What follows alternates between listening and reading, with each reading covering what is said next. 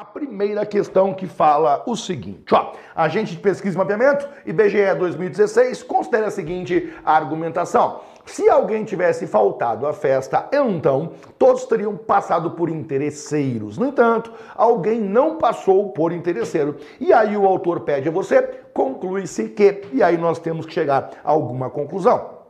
Para essa aula eu separei para nós questões da banca, da, da banca Sesgran Rio que versam sobre argumentação, que falam sobre a lógica de argumentação. E dentro disso, a banca tem uma característica bem legal de cobrar argumentação, às vezes de modo tranquilo, e usar linguagens que outras bancas não usam, quase nenhuma outra banca usa, e ao longo da aula eu vou te mostrando. Essa questão aqui é uma preparação para você e eu quero então que você pense lá comigo. Ó, se alguém tivesse faltado à festa, então todos teriam passado por interesseiros. Temos aqui o conectivo sentão. No entanto, alguém não passou por interesseiro. Veja que quando o autor diz a você considere a seguinte argumentação, ele está dizendo de maneira indireta que todas as proposições são verdadeiras. Ele está afirmando a você o seguinte: olha, eu não te falei, mas todas as proposições envolvidas são proposições verdadeiras. Tudo aqui é absolutamente verdadeiro. Muito bem? Feito isso, Dito isso a você, nós então agora iremos usar as informações e a primeira informação que eu uso é a proposição simples. Essa proposição que fala o seguinte: alguém não passou por interesseiro. Bem, isso aqui é verdadeiro.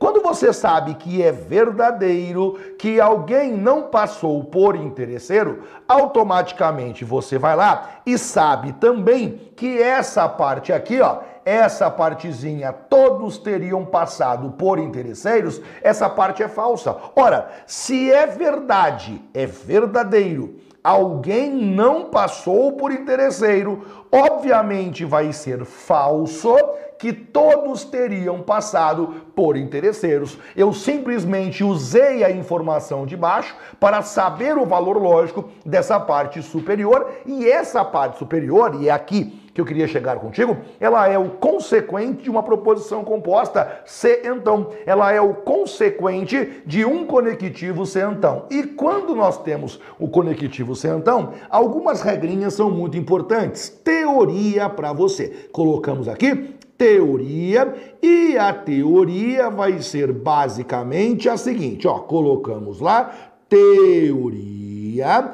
e a teoria é a seguinte: quando nós temos o conectivo que é o conectivo se então, colocamos lá conectivo se então. Nesse conectivo centão, nós sabemos por algum motivo que o resultado final é verdadeiro. Normalmente acontece na lógica de argumentação, nas premissas, não é? Quando o autor passa uma premissa, nós sabemos automaticamente que a premissa é verdadeira. Muito bem? Quando nós temos o conectivo centão, a premissa é verdadeira, então eu tenho conectivo centão, resposta final verdadeira. O autor, de alguma forma, direta ou indireta, deixa você ficar sabendo que o consequente é falso. Lembrando a você que o primeiro que aparece é o antecedente, o segundo que aparece é o consequente. E aí eu ensino assim para você, ensinei e ensino assim a você. Quando você olha o conectivo centão e você percebe que o consequente é falso, automaticamente esse falso volta. Por que é que esse falso volta? Tão importante quanto saber que esse falso volta é o porquê que esse falso volta e essa primeira parte também fica falsa. Ao saber, veja só, ao saber que essa parte é falsa, ao saber que o consequente é falso, consequentemente você sabe que essa primeira parte também é falsa. Por isso que eu digo, no conectivo centão, o falso sempre volta. Ah, entendi. Mas por quê, prof? Porque você pense bem, cara. Imagine só, essa primeira proposição, eu não sei o valor lógico dela. Quando eu não sei o valor de uma proposição, ou ela é verdadeira ou ela é falsa. Um dos dois apenas. Muito bem. Vamos supor que você erroneamente, enganado, colocasse verdadeira aqui. Olha como não bate agora com o enunciado. Porque você veja só, se você colocasse verdadeiro, aconteceria Vera Fischer, e se apareceu a Vera Fischer, a resposta final seria falsa. Mas você sabe que ela tem que ser verdadeira. Você foi informado pelo enunciado que ela tem que ser verdadeira. E, portanto, nós teríamos uma contradição, um erro de tabela verdade. É por isso que nós sabemos que essa primeira parte não pode ser verdadeira. Ora, se ela não pode ser verdadeira, automaticamente ela é falsa. Para que você grave isso com mais tranquilidade, eu geralmente faço, falo o seguinte: no conectivo centão, o falso sempre volta no conectivo centão, o falso sempre volta. E agora você, tranquilão, faz o seguinte: esse falso que está aqui, ele volta para cá. Logo, essa parte vai ser falsa. O que é que diz essa parte? Alguém tivesse faltado à festa. Alguém faltou à festa é falso. É falso que alguém faltou nessa festa. Logo, o que é que é verdadeiro? Ninguém faltou à festa. É mentira, é falsidade, é errado dizer que alguém faltou à festa. O que você entende disso? Ora, é mentira que alguém faltou. Todo mundo foi, todos foram à festa. E por isso, por esse motivo, a alternativa que você marca é a alternativa é de escola. Ninguém faltou a essa festa, certo? Muito bem, uma questão de certo modo tranquila, uma questão de certo modo bastante sossegada.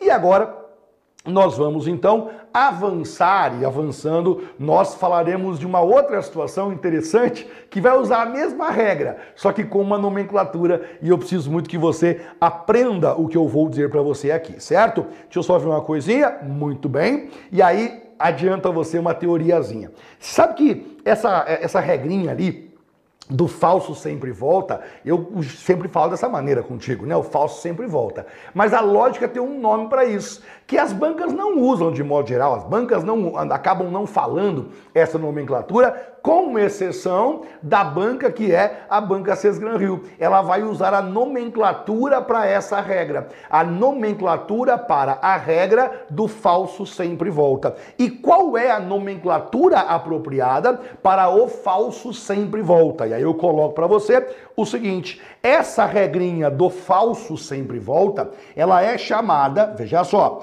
o falso sempre volta. Essa regra, o falso sempre volta, ela é chamada modus tollens. Modus tollens. Modus tollens nada mais é do que a regrinha, o falso sempre volta, que acontece no conectivo centão. Modus tollens pode ser traduzido de maneira bastante informal como sendo modus, é modo tollens de negar, modo de negar. Porque você veja, você fala que é falso o consequente e você nega o antecedente. Não sei se você percebeu isso, porque você veja só, né? Quando você descobre que é falso o consequente, automaticamente você descobre que é falso o antecedente. Dizer que alguma coisa é falsa equivale a negá-la. Dizer que é falso que alguém foi, que alguém faltou à festa. Ao dizer é falso, Alguém faltou à festa é uma frase falsa. Você está negando-a, você está discordando dela. Por isso o nome modus tollens é uma forma de você negar. Você nega negando. Alguns diriam que modus tollens é negar negando. Você nega o antecedente negando o nosso consequente. Na sua cabeça, a partir de agora, sempre que você usar a regrinha, o falso sempre volta, se o autor perguntar o nome dessa propriedade, modus tollens. É só um nome, cara, é só um nome, modus tollens. O falso sempre volta. E aí, quando você aprende isso, você resolve essa questãozinha aqui, ó, questãozinha legal. Banco Central Rio, ano 2018. Considere o seguinte argumento. Premissa 1, não A e não G, então não P. Premissa 2, letra P. Conclusão, A ou G. A validade do argumento pode ser deduzida, respectivamente, a partir da aplicação das regras de inferência, paradoxo e contingência, contraposição e absurdo, modus ponens e contradição, modus tollens, leis de Morgan, silogismo conjuntivo e silogismo hipotético, e aí nós vamos então resolver a questão para você. Veja só, quando o autor chama de premissa, você sempre diz que é verdadeira. Logo você vem aqui e fala: essa proposição é uma proposição verdadeira. Essa proposição é uma proposição verdadeira. Tudo que é premissa automaticamente é verdadeiro. Muito bem. Agora você pega essa informação aqui. A letra P ela é verdadeira. E você substitui nesse local aqui. Afinal, você pense bem: se o valor da letra P é verdadeiro, não a letra P vai ter qual valor lógico? Vejamos lá. A letra P tem valor lógico verdadeiro. A negação da letra P vai ter o valor lógico falso. Agora, nós chegamos numa situação clássica. Nós temos o conectivo centão, e quando o conectivo centão está no final, ele sempre volta. O, o falso sempre volta no conectivo centão, o falso lá do começo sempre volta para o final. Quando você fez o falso voltar, o falso sempre volta, colocarei aqui, ó, você acabou de usar a regra que diz o falso sempre volta. Essa regra só existe no conectivo C, então. Ela não existe em outros conectivos. O falso sempre volta. Beleza. Quando nós temos a regra do falso sempre volta, nós estamos usando aquilo que se chama modus tollens. Nesse momento, o que você acabou de usar é a regra denominada modus tollens. O falso sempre volta, modo de negar, negar negando. Você pode falar da maneira que você quiser. Muito bem. Quando você faz isso, você chega então na seguinte situação: não A e não G é falso. Quando eu tenho uma proposição composta e ela é falsa, eu nego essa proposição e eu vou ter a conclusão correta. Se eu tenho uma proposição composta, grave isso, composta, e eu sei que ela é falsa, para que eu tire a conclusão correta, eu devo negá-la. E aí eu vou ter algo verdadeiro. Então você veja só, essa proposição que está aqui é uma proposição falsa. Muito bem. Se ela é falsa, eu vou negá-la. E como que eu nego ela? A negação dessa proposição fica assim. Qual é a negação de não há? A negação de não há, letra A. Qual é a negação de não G? A negação de não G, letra G. Qual é a negação do conectivo E? A negação do conectivo E, conectivo ou. E aí você percebe que nós chegamos na conclusão do argumento.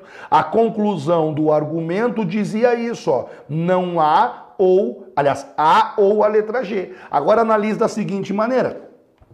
Não há e não G é falso. Você negou a letra A, ó, não há, a negação fica A. Você negou não G, ficou letra G. Você negou o conectivo E, ficou o conectivo OU. Lá em cima era falso. Quando eu tenho uma frase falsa e eu nego ela, a frase fica verdadeira. A nossa conclusão, portanto, é verdadeira. Nós conseguimos validar o argumento. Quando você fez a negação, quando você fez a última etapa, a negação da proposição, você usou a negação, veja só, você na segunda etapa, você usou a negação do conectivo e. Só que a negação do conectivo e, ela tem um nome, ela é denominada lei de Morgan. Portanto, esse argumento aqui, você conseguiu validá-lo através das seguintes regras lógicas. Você, você fez o falso voltar, quando o falso voltou, modus tollens. E você usou a negação do conectivo E. A negação do conectivo E, lei de Morgan. O autor da questão cobrou o seguinte: A validade do argumento pode ser deduzida, respectivamente, a partir da aplicação das regras de inferência. Modus tollens e lei de Morgan são as duas regras que foram feitas, que nós usamos aqui para poder responder a questão. Essa banca trabalha com um nome, né? Com a nomenclatura das regras, e aí, claro, você vai aprender somente caso você faça a prova da banca Sesgran Rio. Caso você fa faça a prova apenas de outra banca, não fique preocupado, porque as demais bancas não têm essa preocupação de cobrar dos candidatos o nome da regra, o que é muito importante, né? Porque cada regrinha tem um nome. O modus Tollens é quando o falso volta. O modus ponens, depois eu quero falar disso com você, é quando o verdadeiro vai para frente e assim por diante, certo? Até posso fazer um resumo aqui e de repente você me acompanha nesse resumo e nós ficamos mais tranquilos, certo? Duas regrinhas importantes, colocamos aqui regra número um e você vai me acompanhando aí, eu rapidinho continuo a resolver questões contigo. Ó, regra número um, você aprendeu essa regrinha que está aqui, o falso sempre volta, e aí é sempre importante que você lembre, né? Essa regrinha só se aplica no conectivo sentão,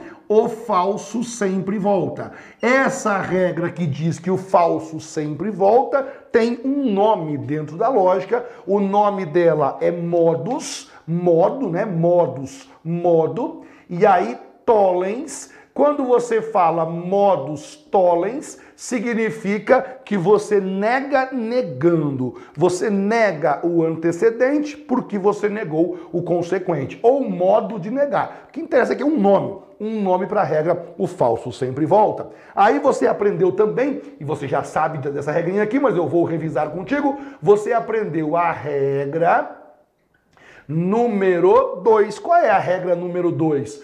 O verdadeiro, regra de número 2, o verdadeiro sempre anda para frente. O verdadeiro sempre anda para frente. Sempre anda para frente.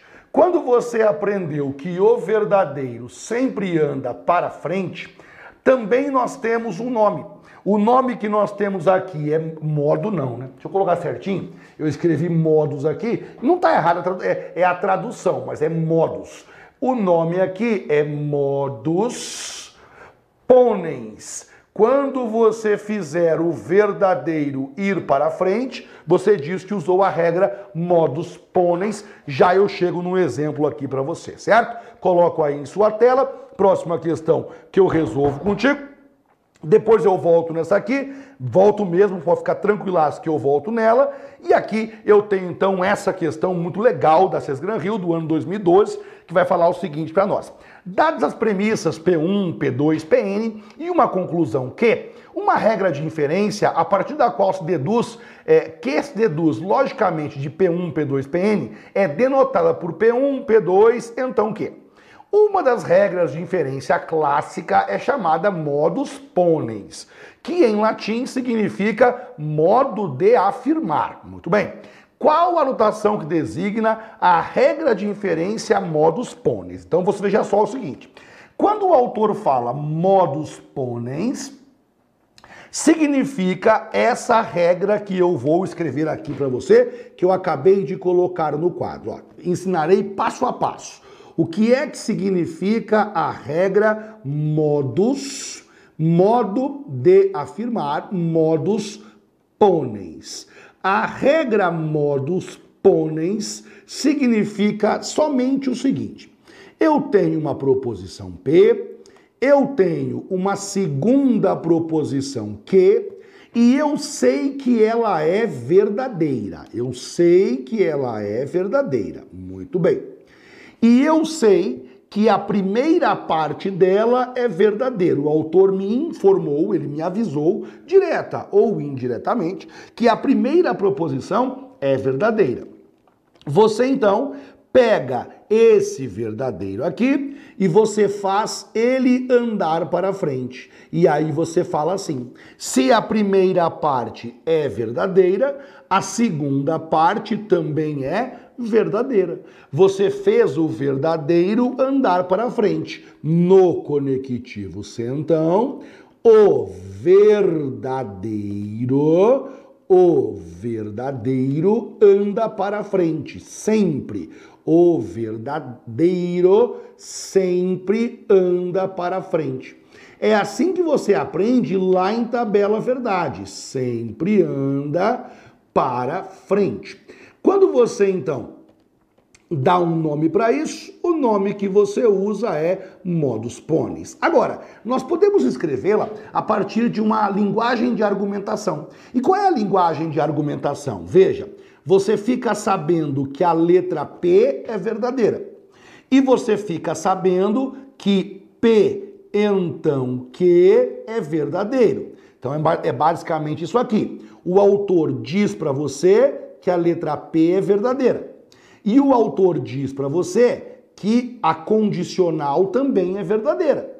Se você sabe que a letra P de pato é verdadeira, o verdadeiro anda para frente. Consequência, a letra Q é verdadeira. Aí você passa uma barra e você coloca assim, ó. Conclusão que eu chego, letra Q de quadrado. Eu vou concluir o seguinte: sendo a letra P verdadeira e sendo a condicional verdadeira, a letra Q de quadrado também vai ser verdadeira. Você não precisa colocar igual verdadeiro. Quando você usa essa linguagem, já entende-se o seguinte: a primeira é verdadeira, a segunda é verdadeira e a última é a conclusão das duas primeiras. A alternativa que expressa essa regra é a alternativa D de dado. Dê uma olhadinha comigo como a D de dado, ela expressa justamente essa regra. Eu tenho a letra P, que está aqui, ó. Eu tenho a letra P.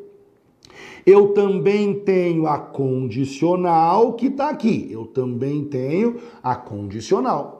E agora a conclusão que eu queria chegar, que é a conclusão Q de quadrado. Essa é a forma teórica, a forma simbólica de você escrever aquilo que nós denominamos como sendo modos ponens, né? Que é modo de afirmar, certo? Depois eu volto nessa, quero fazer essa questão contigo, porque ela vai justamente usar a regrinha do modus ponens e eu quero que você veja isso. Coloco aí em sua tela, é uma questão já antiga, bem verdade, mas uma questão muito boa da Banca Cis Gran Rio, que fala o seguinte, ó. Sabe-se que as proposições, pegar aqui o apontador, Sabe-se que as proposições, se Aristides faz gols, então o GFC é campeão.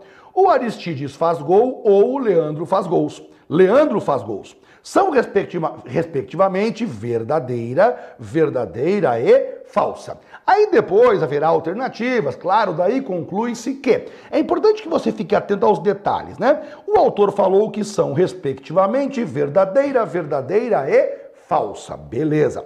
Aí você vai lá e coloca o seguinte: essa primeira é verdadeira, essa segunda é verdadeira e essa última é falsa. Muito bem. Agora, para começar a resolver a questão, eu vou usar a regrinha do ou. Dê uma olhada. Leandro faz gols. Essa proposição é falsa. Leandro faz gols. Cara, ficou igualzinha, é a mesma proposição. Se é a mesma proposição, é o mesmo valor. Aqui eu também coloco falso. Ah, entendi. Beleza, verdade, né? É a mesma afirmação. Leandro faz gols nas duas, o valor é o mesmo nas duas. Então aqui você coloca falso. Muito bem. Agora nós colocaremos aqui, ó, conectivo ou. No conectivo ou, quando a resposta é verdadeira, quando a resposta obrigatoriamente é verdadeira, eu tenho que ter ao menos uma verdade pelo menos um lado verdadeiro. Você sabe disso já. Quando nós temos o conectivo ou e a resposta final é verdadeira, o autor já te disse, a resposta final vai ser verdadeira. Pelo menos um dos dois lados terá que ser verdadeiro. E aí você olha aqui e fala: bem, na direita está falso. O que significa dizer que na esquerda ficará verdadeiro. Você, portanto, descobriu que Aristides faz gols é verdadeiro. Aí você vem aqui e escreve Aristides faz gols. Ora, se aqui embaixo está verdadeiro, aqui em cima também é verdadeiro. Beleza. E agora você observa o conectivo. O conectivo que nós temos é o conectivo C, então. No conectivo C, então, o verdadeiro sempre anda para frente. Esse verdadeiro sempre anda para frente e andando para frente, nós chegamos que essa parte aqui, o GFC é campeão, também será verdadeiro. Quando você fez o conectivo então andar para frente, você usou uma regra. Quando você falou, ó, o conectivo, o verdadeiro no conectivo centão sempre anda para frente. Você usou uma regra denominada modus pôneis. Você faz isso há muito tempo, só que você não sabia a nomenclatura. Você não sabia a nomenclatura porque os autores não cobram essa nomenclatura. Poucas bancas ainda fazem isso. É um tipo de questão antiga que nem vale a pena que você fique sabendo é, muito bem ou que você decore tanto assim, porque as bancas de modo geral não cobram. A banca Sesgran Rio ainda cobra. E aí é importante que você, caso né, vá fazer uma prova dela, que você então recorde a nomenclatura quando o verdadeiro anda para frente, modus ponens, quando o falso anda para trás, modus tollens. É só o nome, é só o nome da regra. A regra você já conhecia, só que tem um nome, agora você usa o nome dela, pronto. E aí nós temos aqui, conclusão que nós chegamos, o GFC é campeão. E aí você vai marcar lá qual é a alternativa correta. Me parece que é a alternativa D de dado. E eu vou marcar para você aqui por quê, ó, D de dado. O Aristides faz gols, é verdadeiro. O GFC é campeão, também é verdadeiro, certo? Essa é a alternativa que você marca. E eu queria essa questãozinha para que você pudesse, então, fixar melhor aquela questão de nós termos o, o modus ponens, que é o verdadeiro andando para frente, e normalmente você usa e nem fica sabendo. Próxima questão para você, tomando como verdadeiras as premissas. P1, eu passo no concurso ou continuarei estudando. P2, se eu passar no concurso, comprarei um carro. P número 3, se eu continuar estudando, comprarei mais livros. Muito bem. Aí na sequência, o autor pede para nós a conclusão que se pode inferir a partir da regra do silogismo disjuntivo, aplicado nas premissas acima, é quando o autor fala silogismo disjuntivo, ele está falando sempre do conectivo ou. Sempre que o autor falar, olha, silogismo disjuntivo, disjuntivo, disjunção, disjunção, conectivo ou. Ele quer que você diga para ele qual conclusão você pode chegar a partir daquele conectivo ou, o tal silogismo disjuntivo. E aí eu vou te mostrar o que significa isso. Quando ele fala silogismo disjuntivo, é o seguinte: nós temos duas condicionais. E as duas condicionais têm esses dois antecedentes. Quer ver? Eu passar no concurso, eu continuar estudando eu tenho duas vezes o conectivo centão, e nessas duas vezes que eu tenho o conectivo centão, eu tenho esses dois antecedentes. Legal. Quando você vai lá no, no conectivo ou, você perceberá que os antecedentes estão reunidos. Dá uma olhadinha só no que aconteceu no conectivo ou. Veja, eu passo no concurso, eu passo no concurso, ou continuarei estudando. Muito bem. Agora veja só, a primeira parte é esse antecedente que está aqui. A segunda parte é esse antecedente que está aqui. Muito bem.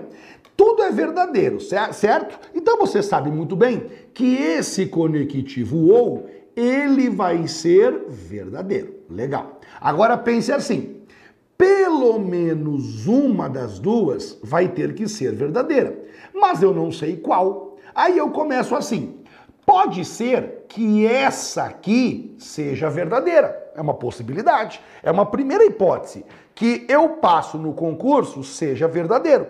Se por acaso eu passo no concurso é verdadeiro, essa parte aqui embaixo também é verdadeira, porque é a mesma, afinal, né? Eu passo no concurso, eu passar no concurso. Veja, eu não tenho certeza que essa parte é verdadeira. É uma hipótese. Quando eu tenho o conectivo ou e esse conectivo ou será verdadeiro, uma das duas vai ter que ser verdadeira. Primeira hipótese, essa parte é verdadeira, pode ser verdadeira. Se ela for verdadeira, aqui embaixo também fica verdadeiro. No conectivo C, então, o verdadeiro sempre anda para frente. Automaticamente você descobre comprarei um carro. Então a primeira hipótese que nós temos, conclusão. A primeira hipótese que nós temos é comprarei um carro. Essa é a primeira possibilidade. Comprarei um carro. Muito bem. Agora você fala assim: peraí, prof. Quem foi que disse que a primeira tem que ser verdadeira? Não é obrigatório. Eu falo, não, não é obrigatório. Uma das duas tem que ser verdadeira. Então eu posso falar assim, ou qual que é a outra hipótese? Qual que é a outra possibilidade? Vamos supor que essa aqui fosse falsa. Essa outra teria que ser verdadeira. Nesse caso, ó, a primeira é verdadeira ou a segunda é verdadeira. Muito bem. A segunda parte sendo verdadeira, acontece o seguinte: continuarei estudando é verdadeiro, continuarei estudando é verdadeiro. No conectivo C, então, o verdadeiro sempre anda para frente. Comprarei mais livros. Nesse caso, a conclusão que você chegaria é comprarei mais livros. Pronto. A nossa conclusão, ela é a seguinte: comprarei um carro ou comprarei mais livros. Novamente, ó, as duas conclusões que nós temos são as seguintes. A primeira pode ser verdadeira. Se essa primeira for verdadeira, essa aqui, ó, também é verdadeira. Como o sempre anda para frente, como o verdadeiro sempre anda para frente, essa parte também vai ser verdadeira. Muito bem. Ou essa outra parte pode ser verdadeira. Continuarei estudando é verdadeiro, o verdadeiro sempre anda para frente, comprarei mais livros. Qual das duas vai ser verdadeira? Não tenho certeza. Uma das duas. Comprarei um carro ou comprarei mais livros. Essa é a nossa conclusão. O autor então pede que nós marquemos a alternativa correta e eu estou marcando aqui a alternativa D de dado, comprarei livros ou comprarei um carro, né? Que é assim que você vai resolver a questão. Quando o autor fala em silogismo disjuntivo, é disso que ele está falando. É você usar o conectivo ou para que você possa chegar a uma conclusão. Essa conclusão não é absoluta, não é uma certeza. Ela é uma hipótese apenas. Veja, olha só ou compro, ou não, né? Comprarei um carro ou comprarei mais livros, porque eu não tenho certeza qual das duas inicialmente era verdadeira. Deixe-me ver aqui o que mais que nós temos, que eu não resolvi ainda. Essa aqui eu tenho que resolver. Deixa eu ver uma coisa.